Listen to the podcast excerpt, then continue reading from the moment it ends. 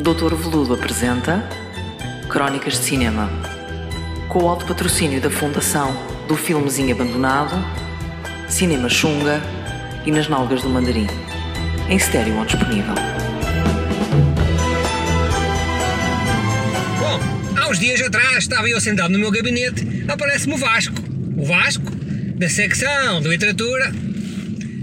Literatura, digo eu, aqui com as minhas aspas imaginárias.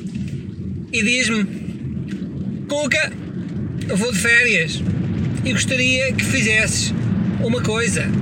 E eu disse-lhe: Bom, eu não tenho nada que fazer uma coisa porque estou carregado de trabalho. E ele diz-me: Cuca, por favor, vem um rapaz apresentar um livro, uma proposta muito interessante, pelo que percebemos, e gostaria que tu tivesses uma reunião com ele para analisar se vale a pena mesmo contratá-lo para que possamos editar o seu livro ou não. E eu disse: Opa, se for coisa para menos de meia hora, conta comigo. E ele disse: Opá, 15 minutos no máximo. E eu anuí, anuí e ali fiquei a continuar o meu trabalho. Uns dias depois, bateu-me à porta e era o rapaz. E eu disse: Bom, sente-se aqui e explique-me lá, muito rapidamente, qual é a sua ideia. E o rapaz disse-me: Isto é um livro para crianças. Para crianças? que irá falar acerca de insetos de natureza do nosso jardim. Será também uh, bilingue para que as crianças possam, à semelhança da Dora Exploradora, possam saber algumas palavras em inglês. E eu perguntei: Ah, esse livro tem um título? E ele disse-me: Catrapilas Gordas. Bom, fiquei um bocado em silêncio e, incrédulo, uh, perguntei: Olha, eu peço imensa desculpa, mas eu percebi quatro pilas gordas. E ele diz-me: ah, Não, não, não, caterpillars, que são aquelas lagartas gordas, porque fala também não só uh, dos animais e ser bilingue, mas também que não devemos uh, ostracizar aqueles entre nós que são diferentes, nomeadamente o bullying às crianças mais gordas.